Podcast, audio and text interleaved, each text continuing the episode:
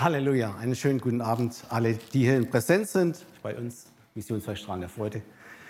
Liebe Gäste, auch aus nah und fern vom Livestream, herzlich willkommen zu unserem Samstagabend-Gottesdienst. Ich habe eine richtig schöne Predigt mitgebracht und möchte ganz bekannte Worte vorlesen, Verse aus dem Philipperbrief. Philipper, viertes Kapitel, 4 bis 7. Freuet euch in dem Herrn alle Wege. Ah, das ist wichtig. Ich brauche Resonanz, ja, ich brauche Feedback. Und abermals sage ich, sehr gut, ihr könnt auch noch reden. Eure Güte lasst kund sein allen Menschen. Der Herr ist Nein. Sorgt euch um nichts, sondern in allen Dingen lasst euer Bitten in Gebet und Flehen mit Danksagung vor Gott kund werden. Und der Friede Gottes, der höher ist als alle Vernunft, bewahre eure Herzen und Sinne in Christus Jesus. Wow, wow. Ja, eigentlich könnte ich jetzt an den Platz gehen, nicht? fast schon alles gesagt. Ich möchte heute Abend zu dem Thema predigen, sieben biblische Überlebensregeln für Christen. Und da eben war dieser Ausgangspassage aus Philipper 4. Wer schon längere Jahre in der Gemeinde ist, der weiß, dass ich auch früher diesen Dienst gemacht habe, den Stefan jetzt macht und viele, viele andere, nämlich Gottesdienstleitung, über viele Jahre hinweg. Und äh, da ist mir immer dieser eine Vers als Schlussvers, ja, äh, hat mir der Heilige Geist geschenkt. Und, das, und die Gemeinde hat eigentlich schon immer darauf gewartet, er wird sicher wieder das bringen, ja. Und so war das dann auch. Und äh, das war immer ein wunderbarer Abschluss. Und wir hatten äh, im Hauskreis in Ödisheim vor ungefähr 10, 11 Jahren war das, hatten wir einmal ein ganzes, komplettes Jahr nur ein Thema, den Philipperbrief. Vers für Vers, Wort für Wort. Kapitel für Kapitel, durchgemacht mit, mit dem Hauskreis. Es war für uns alle sehr glaubensstärkend. Es war sehr trostvoll. Es war äh, für jeden ein, ein vom Heiligen Geist inspiriertes Feuer, das jeden gepackt hat. Jeder war voller, voller Kraft, voller geistlicher Freude und Frieden und all das, was eben daraus hervorgeht, wenn der Philipperbrief so durchgenommen wird, so richtig Vers für Vers. Er ist ein kostbarer Glaubensschatz, ihr Lieben, der Philipperbrief. Er hat ganz viele einzelne Schätze für dich und für mich.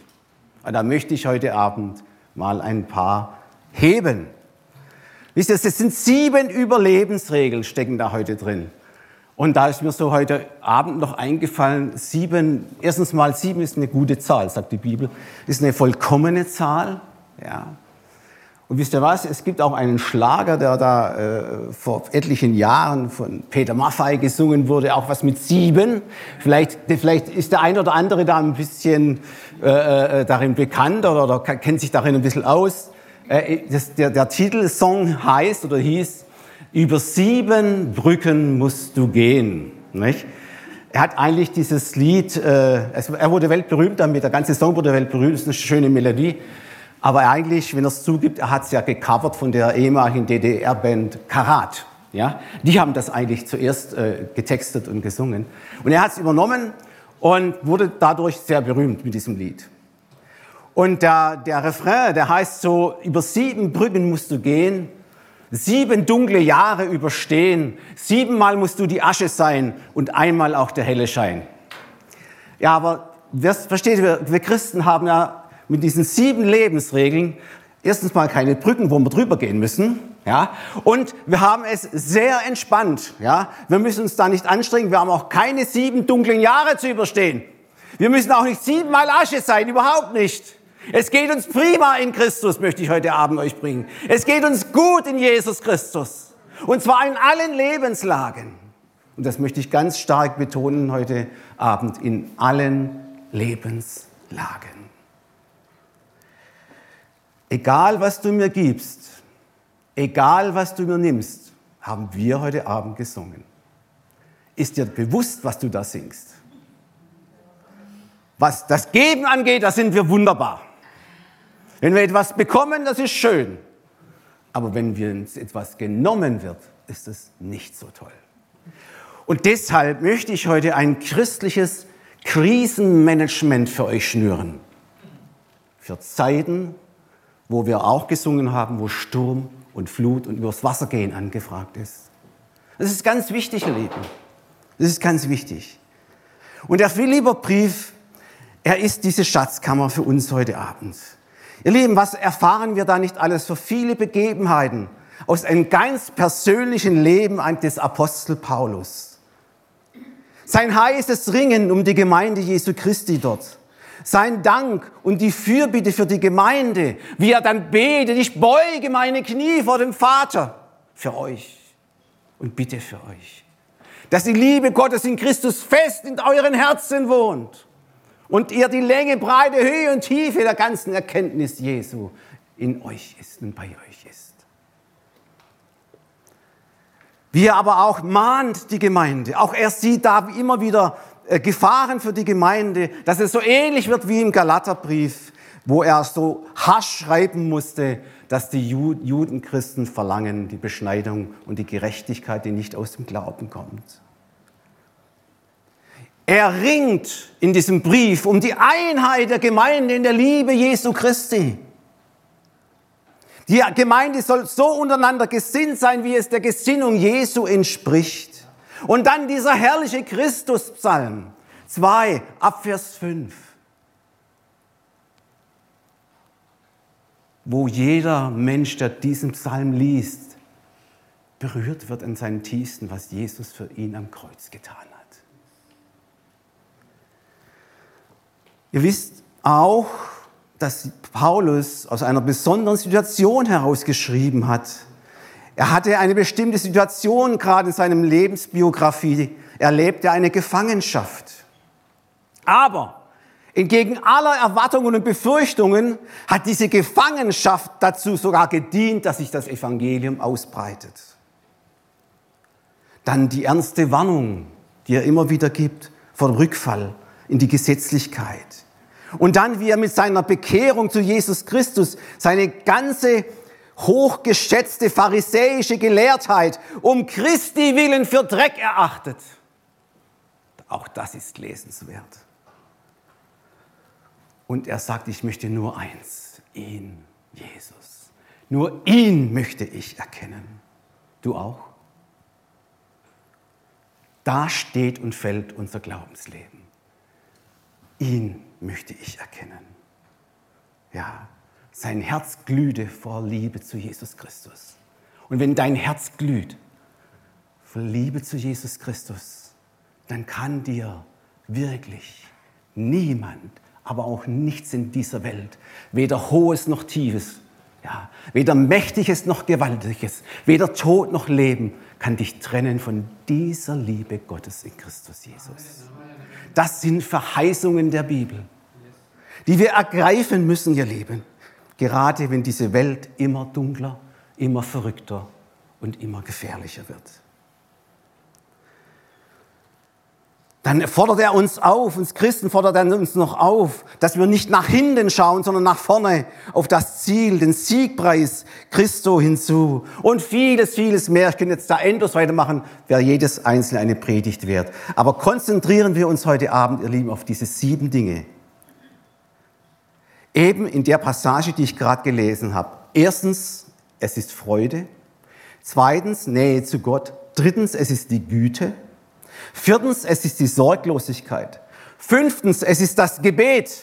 Sechstens, es ist die Danksagung. Und siebtens, es ist der Friede Gottes, den Stephans gerade so wunderbar auf euch hat so richtig rieseln lassen im Heiligen Geist. Nimm den Frieden und die Ruhe in Christo mit nach Hause heute Abend. Das ist auch mein Wunsch, Stefan, das hat der Heilige Geist einfach so gewollt, dass wir das gemeinsam einfach unser Wunsch ist. Ihr Lieben, dieses himmlische geschnürte Krisenpaket möchte ich euch für alle eure Lebenslagen einfach weitergeben.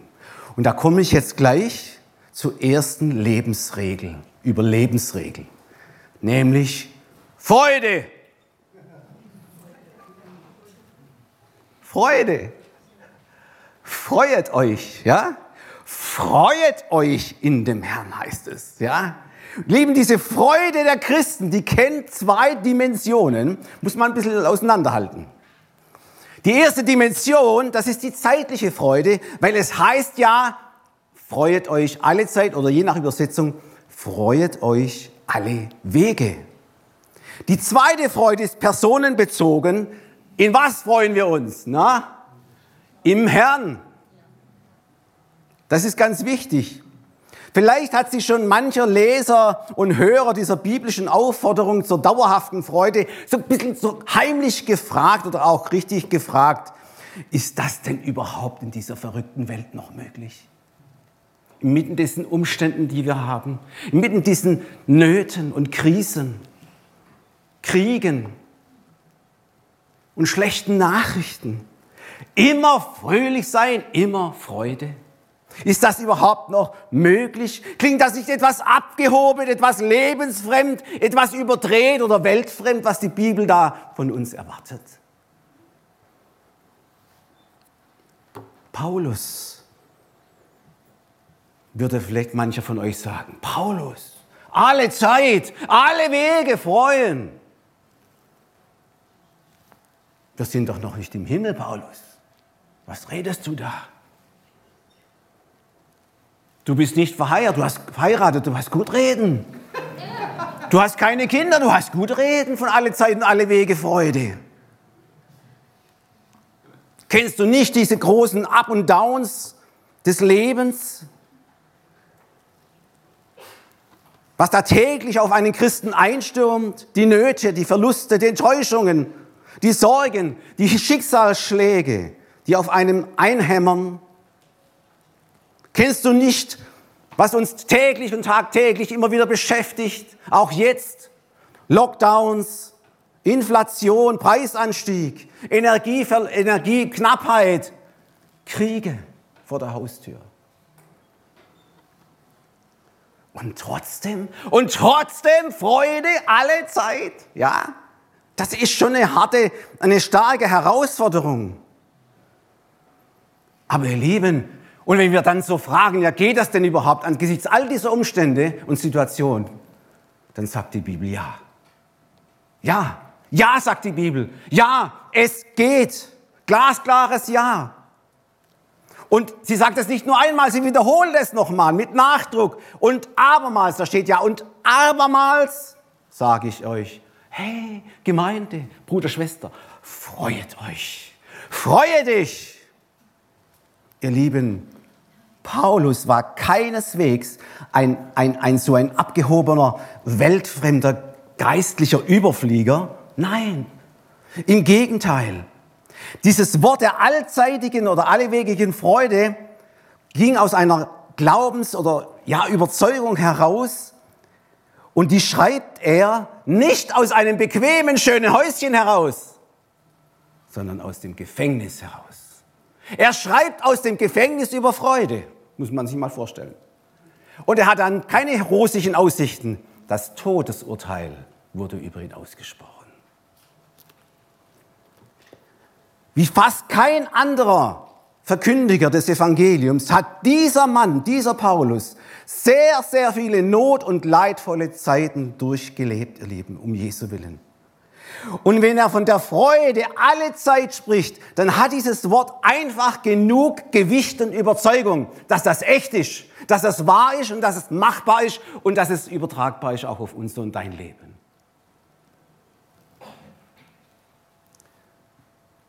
Ja, aber welchen Grund hat die Freude denn? Wo heraus kommt sie denn? Was ist die Quelle? Lieben, die Antwort ist klar weil sie, diese Freude, auf eine einzigartige, überragende, herrliche Person bezogen ist. Auf Jesus Christus, den Auferstandenen, den wir vor ein paar Tagen gefeiert haben. Auf ihn ist diese Freude ausgerichtet. Freuet euch in dem Herrn. Jawohl, ihr Lieben, wir dürfen uns im Herrn Jesus Christus alle Zeit freuen, in guten und auch in schlechten Tagen. Auch wenn es das Leben gerade nicht gut mit dir meint, glaub mir, Bruder, Schwester, diese geistliche Freude im Herrn Jesus Christus ist nicht abhängig, ich wiederhole, nicht abhängig von deinen momentanen irdischen Lebensumständen. Sie ist nicht abhängig, weil sie ist eine geistliche Freude. Daher ewig, immer angebracht, immer. Egal wie schwer und groß das Leid, die Not gerade bei dir ist, Bruder, Schwester.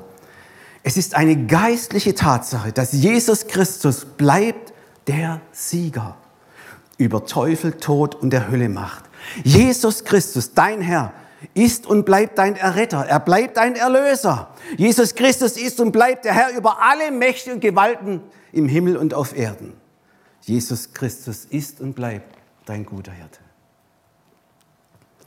Er bleibt auch immer, immer dein Leben.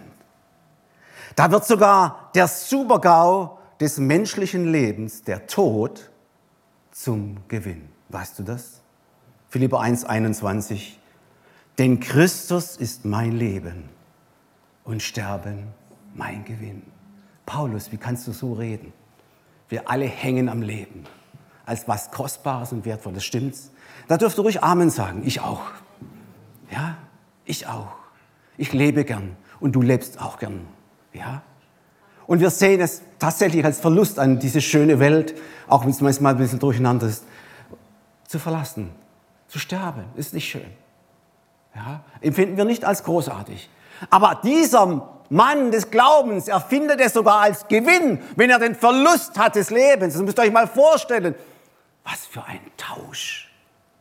Daniel hat gepredigt über den Tausch am Kreuz. Das sind die Auswirkungen des Tausches am Kreuz, ihr Lieben. Da starb einer den Tod, den du hättest sterben müssen. Und die Bibel sagt, wer Jesus hat, der hat das Leben. Der hat das Leben. Das ewige, unzerstörbare Leben. Halleluja. Wisst ihr, der, dieser Philipperbrief, er wird ja nicht umsonst der Brief der Freude genannt. Und das trotz dieser vielen Dinge, die da einfach nicht Grund waren zum Freude, auch für einen Paulus nicht. Er, er gibt es sogar eine Passage im dritten Kapitel, braucht ihr nicht aufschlagen, im 18. Vers. Da spricht er sogar unter Tränen, ja. Da sagt er, unter Tränen spreche ich zu euch, ja, dass ihr in Christus bleibt und nicht, ab, und nicht abdriftet. Ja, können wir Christen uns auch dann wirklich alle Zeit freuen in dem Herrn? Auch manchmal, wenn es nicht so gut ist, wenn sich unsere Freude mit, so richtig mit Trauer und Tränen vermischt, geht dann trotzdem noch Freude? Ihr Lieben, es ist eine ganz besondere Freude. Und glaubt mir eins, die Bibel ist nicht lebens, lebensfremd. Sie beschreibt ganz nüchtern, dass das Leben kein Ponyhof ist wo es immer alles rund geht und alles gut geht. Sie spricht von einem dreimaligen Seufzen. Sie spricht davon, dass wir mit den Trauernden weinen sollen.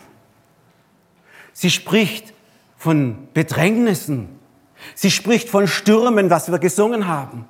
Von übers Wasser gehen. Von geprüftem Glauben spricht sie. Von Verfolgung um Jesu und des Wortes willen. Es ist kein Spaziergang für uns Christen hier auf der Erde geplant von Gott, ihr Lieben. Nein, Paulus spricht von einer Kampfbahn. Und da ist nicht der Start gesegnet, sondern das Ziel. Und da braucht es einen Glauben, der sich auch prüfen lässt in schwierigen Zeiten und der durchhält, weil er immer eine Grundfreude im Herzen behält in dem Herrn. Die Freude am Herrn ist eure. Und wenn ich schwach bin, brauche ich Kraft und Stärke. Im Herrn in seiner Freude. Halleluja. Wir sehen es an vielen großen und kleinen Festen, die jetzt gerade um uns wieder so richtig hochpeschen, nicht? Jetzt wird überall Party gefeiert. Es werden Festivals wieder auf den Boot gestampft. Konzerte werden geplant und ausgeführt. Happenings da und dort. Ja? Unsere Gesellschaft und, und unsere Mitmenschen, die sind ja geradezu Freude hungrig geworden nach zwei harten Jahren Lockdown und keine Freude mit Festen, Partys und Konzerten und so weiter. Und das hat ja auch etwas bewirkt bei vielen Menschen. Da wurden viele depressiv, Selbstmordgedanken, alles. Die, Klinik, die, die Kliniken sind voll mit diesen Menschen, ja. Warum? Weil ihnen das weggenommen wurde. Lebens- und Daseinsfreude über diese Art, das Leben zu feiern. Ich sage nichts zu feiern, ich sage nichts zu Festen, zu Partys oder Konzerten. Ihr Lieben, versteht mich da bitte richtig. Aber eins möchte ich euch sagen, was an den am Karfreitag hier vorne gesagt wurde, so wunderbar. Lebensdurst kann nur kurzfristig gestillt werden über sinnliche Feste. Kurzfristig. Ja, aber dann hört das Fest, die Feier, die Party, Konzert auf und dann ist plötzlich wieder eine Leere da in deinem Herzen. Weil der Lebensdurst, den die Menschen hier auf der Erde haben, nur in einen gestillt werden kann, der selbst die Quelle des Wassers ist, Jesus Christus. In Sprüche 14, 13 steht was Interessantes zu diesen Menschen, die ihren Lebensdurst nur auf diesen, diesen oberflächlichen Dingen äh, stillen wollen. Auch beim Lachen kann das Herz trauern und nach der Freude kommt Leid. Ich habe es einmal erlebt. Ich habe es einmal persönlich erlebt, wie ich bei einer Feier, es war in, in Ötesheim, in, einer, in der Festhalle, ich weiß nicht mehr genau, was gefeiert wurde. Auf jeden Fall, da saß ein junger Mann gegenüber und der hat zu den Liedern, äh, also enthusiastisch geklatscht und alles und hat so richtig eine auf Stimmung gemacht. Und du hast genau gesehen, der Mann strengt sich richtig an, fröhlich zu sein. Ja. Er hat sich richtig angestrengt. Ich habe ihn angeschaut und dann hat er mich auch auf einmal fixiert. Und auf einmal wurde er ruhig und dann, das, als das Lied vorbei war, habe ich ihn angeschaut und dann gesagt, wissen Sie was, Sie haben Todesängste und verdrängen es mit dieser Art Freude. Und dann wurde er sowas von geflasht. Es hat genau den Nerv getroffen. Genau den Nerv getroffen. Kennst du solche Menschen?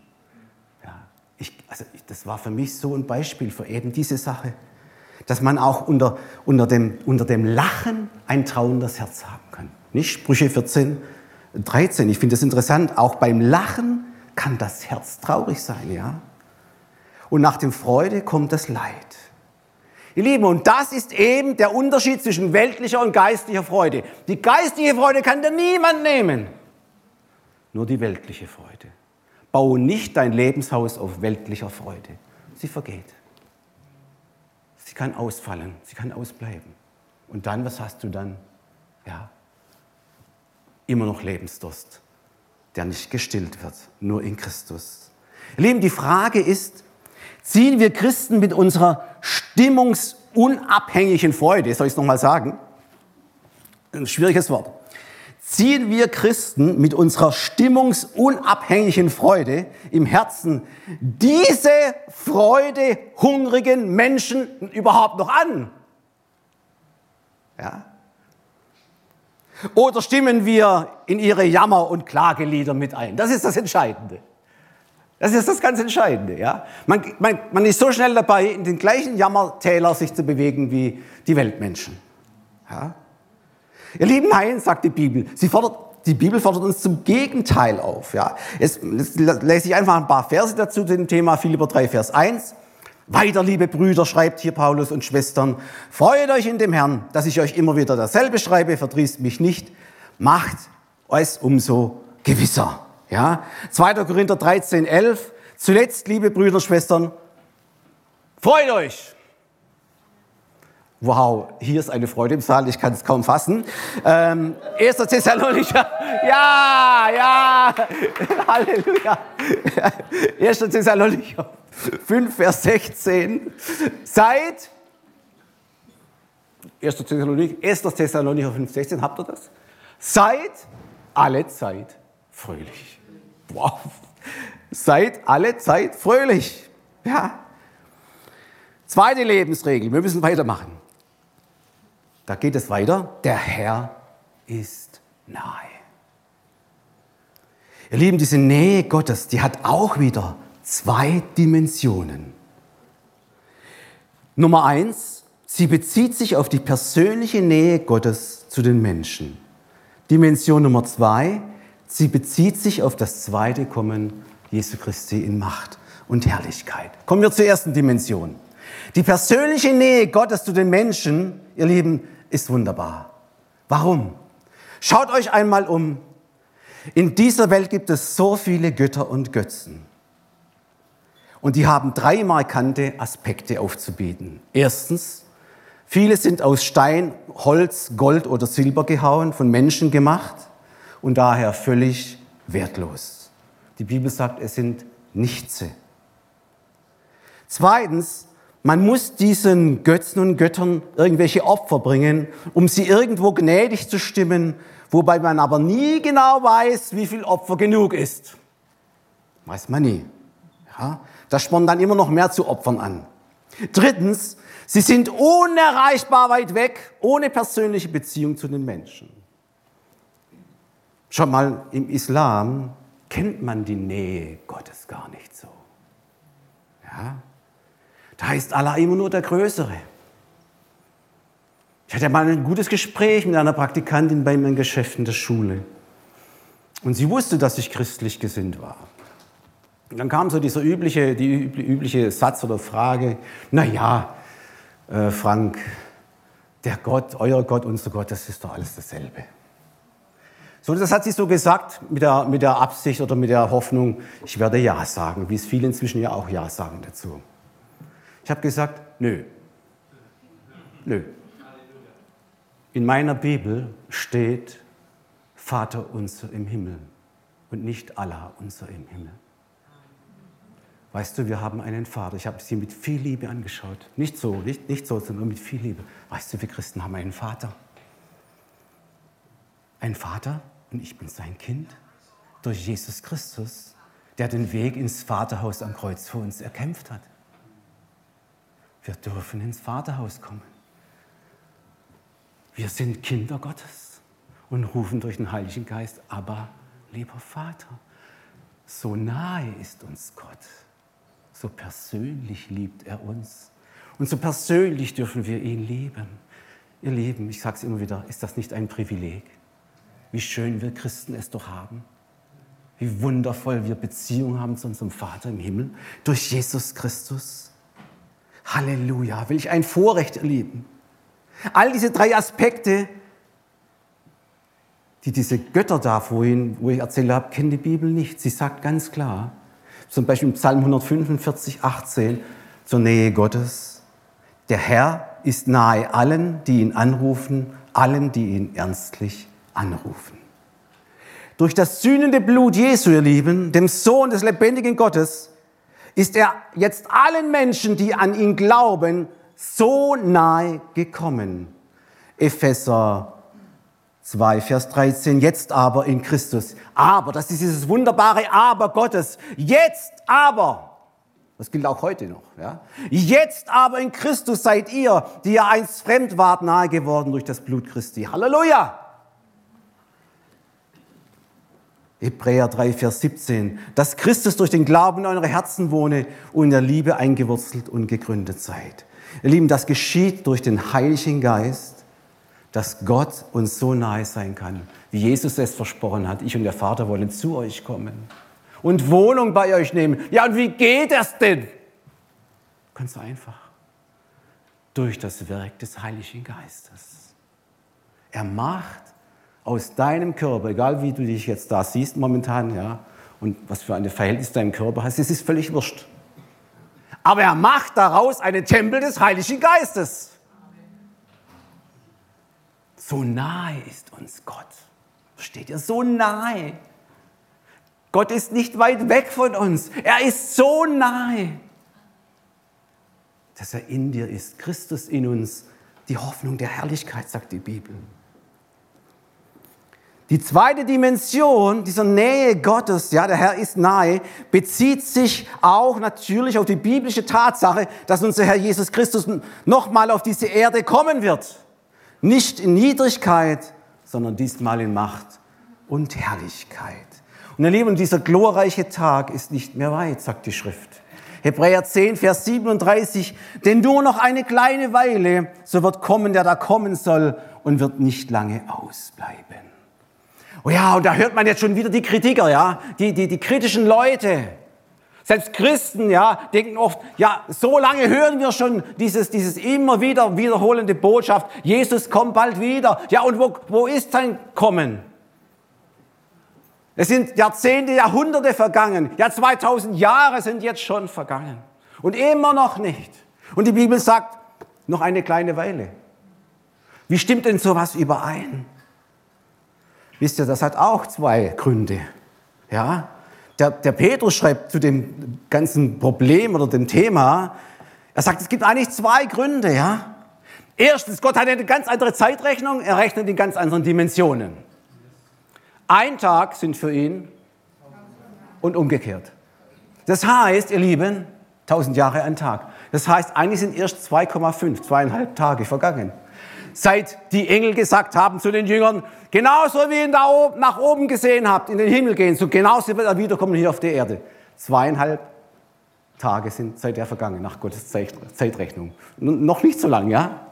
Der zweite Grund ist, wo Petrus sagt es dann sofort, ja, es gibt noch einen zweiten Grund, und zwar diese Verzögerung, die da ist. Sie, sie hat einfach eine, eine, eine es ist eine, ein Ausdruck von Gottes Geduld. Er will nicht, dass Menschen verloren gehen, sondern sich bekehren, Buße tun und errettet werden. Das ist es, warum Jesus noch nicht kommt, versteht ihr? Wieso? Und jetzt hört man ja und sieht man in, den Medien, in äh, YouTube vor allen Dingen, seit die Krise ist mit, mit, äh, mit Corona und so weiter und die Kriege und das alles, und plötzlich wird das wieder ganz laut, Jesus kommt bald wieder. Ja, ich habe schon Botschaften gehört, es ist nicht fünf vor zwölf, es ist nicht drei vor zwölf, zwei vor zwölf, es ist zwölf. Jesus wird jetzt kommen. Dabei, ich, ich meine, Mensch, lest ihr denn eure Bibel nicht richtig? Ja, klar. Matthäus 24, ja, die Endzeitrede, ja, natürlich, klar. Ihr werdet hören von Kriegsgeschrei, Erdbeben und, und, und Krisen und das alles, ja. Aber Jesus sagt, das ist der Anfang. Das ist der Anfang der Wehen. Ja, immer wenn dann irgendwas Schlimmes passiert in dieser Welt, dann geht es wieder los. Es ist fünf vor zwölf, Jesus kommt gleich, ja, oder, oder eine Minute vor zwölf. Versteht ihr? Die letzten zwei Jahre, was hat man da nicht alles gelesen und gehört in Predigten und in, also in YouTube? Äh, da, da denke ich, hey, wir haben doch hier keinen Corona-Jesus, ja. Nur weil jetzt Corona wütet, muss Jesus kommen. Stimmt das? Nein. Schaut euch mal, Jesus hat doch Beisp zwei Beispiele gegeben, wie es aussieht, wenn er wiederkommt. Zwei werden auf dem Felde sein.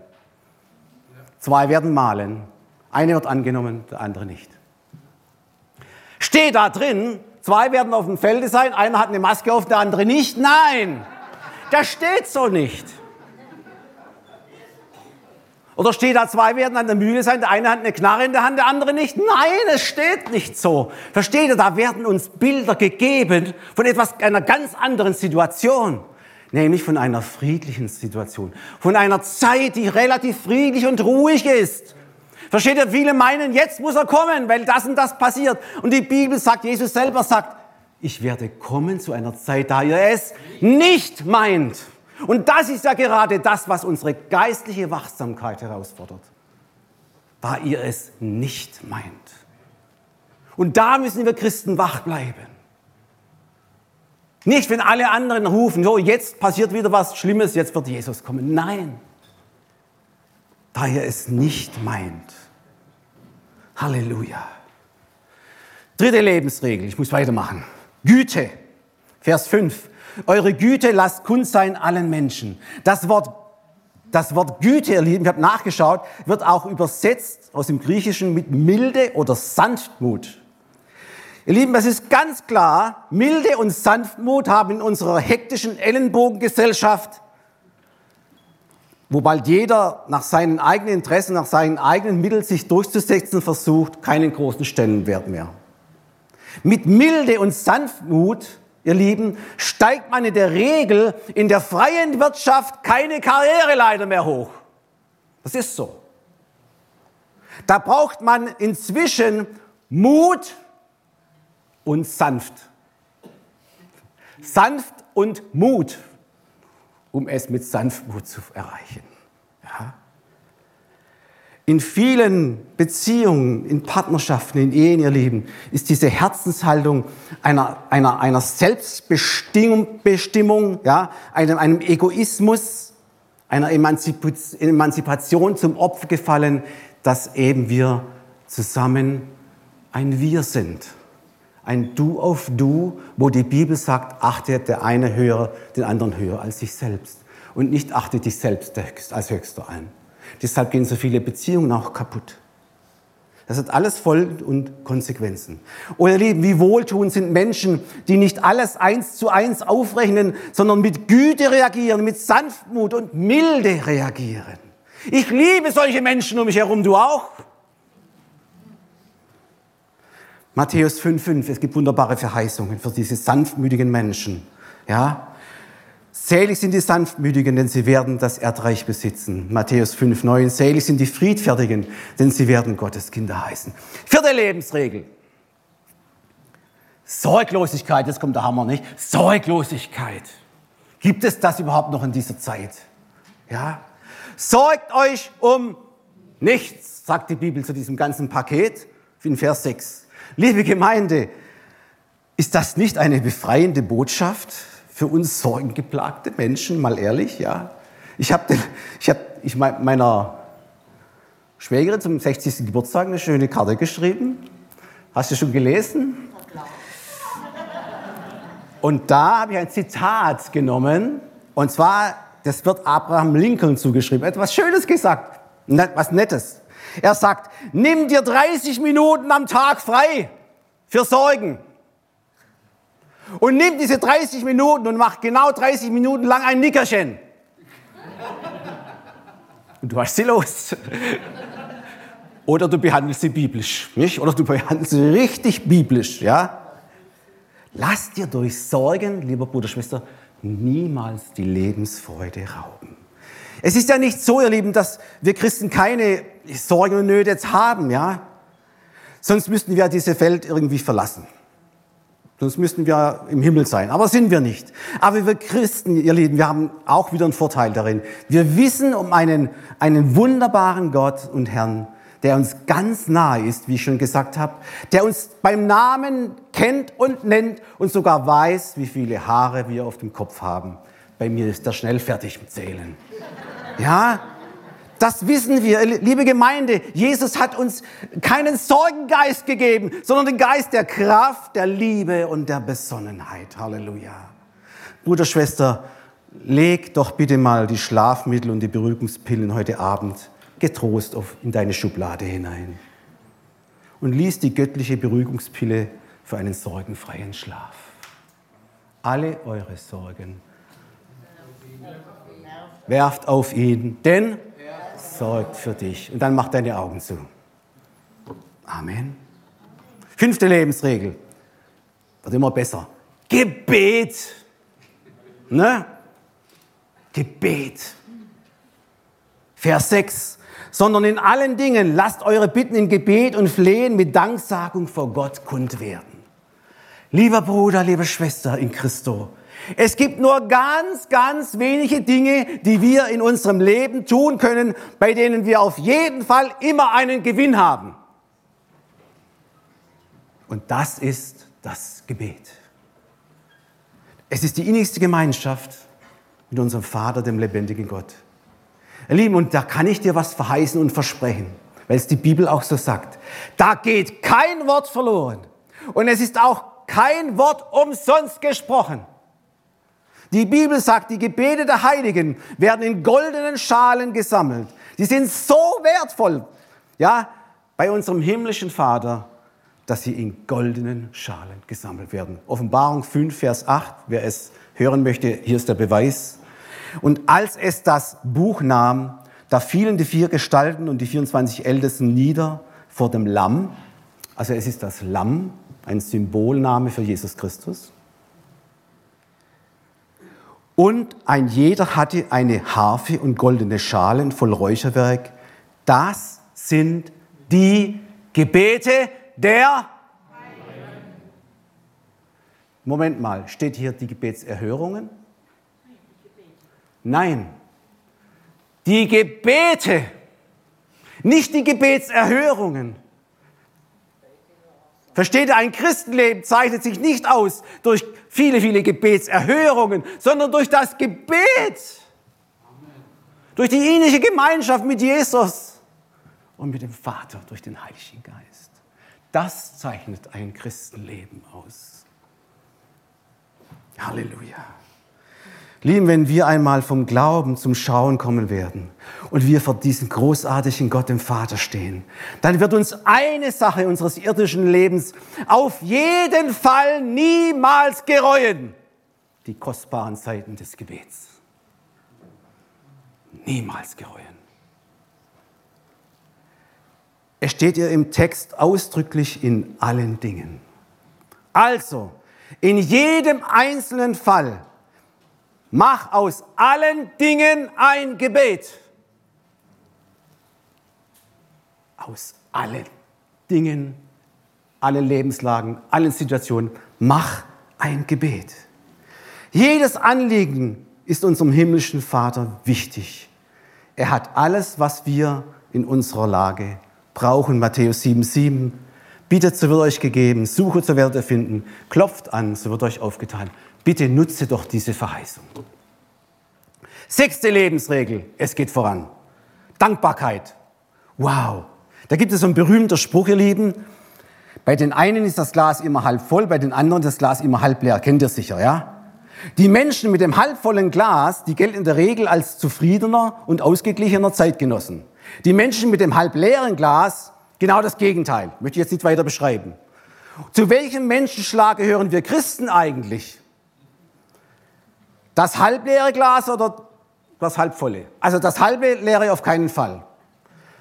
Das halbvolle eigentlich auch nicht so richtig. Warum? Es steht im Psalm 23,5, du salzt mein Haupt mit Öl und schenkst mir voll. Halleluja. Nicht knickrig, ja. Unser Gott ist kein Erbsenzähler. Voll ein. Er schenkt voll ein. Halleluja. Die Bibel sagt, wir sind gesegnet mit allem geistlichen Segen im Himmel durch Jesus Christus. Das ist nicht wenig, das, da steht hier alles. Alles. Wir dürfen es im Gebet annehmen. Ja? In der Gemeinschaft. Das volle Genüge, das volle Glas. Übersprudelnd ist es. Mehr geht nicht, ihr Lieben. Gott hat uns in Christus alles geschenkt, sagt die Bibel. Hat uns nichts vorenthalten.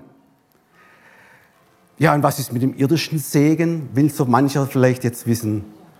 Antwort, da greift wieder die Regel mit dem halbvollen Glas. Bruder, Schwester, wie fängt eigentlich dein Gebet an? Mit Jammern, Klagen oder mit Danksagung? Ihr Lieben, wir haben immer Gründe genug, um dankbar zu sein. Für das Leben, für die Bewohnung, für den Schutz, den Frieden, Versorgung, Arbeitsplatz, Familie, Gemeinde, alles, ja. Wir haben immer Gründe, mehr Gründe, dankbar zu sein, wie Klagelieder anzustimmen. Undankbare Menschen, lieben, sind bedauernswerte Menschen. Zuerst hat sie das Glück verlassen und dann haben sie noch Pech gehabt. Ja? Wir Christen haben ein anderes Lebensmotto. Das steht im Psalm 106, Vers 1. Danke dem Herrn, denn er ist freundlich und seine Güte wäret ewiglich. 1. Thessalonicher 5, Vers 18. Seid dankbar in allen Dingen, denn das ist der Wille Gottes in Christus Jesus für euch. Jetzt komme ich zur siebten Lebensregel, die letzte.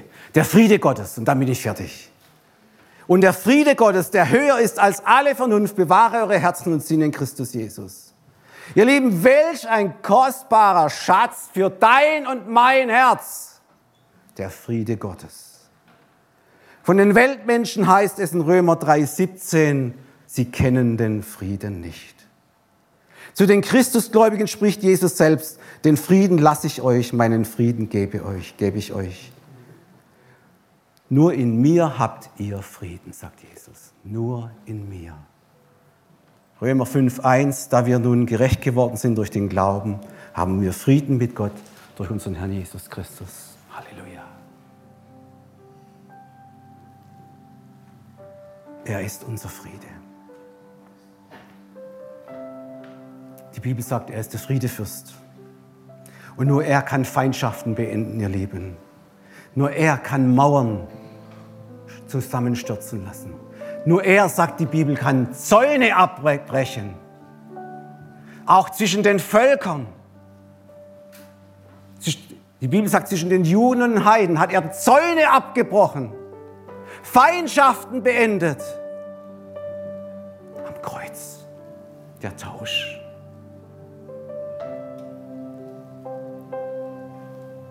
Ich wurde mal gefragt, Frank, wie ist Frieden möglich? Es, du siehst doch, es passiert gar nicht, gar nicht, was friedevoll ist hier auf dieser Welt. Keiner kann fried, friedvoll leben.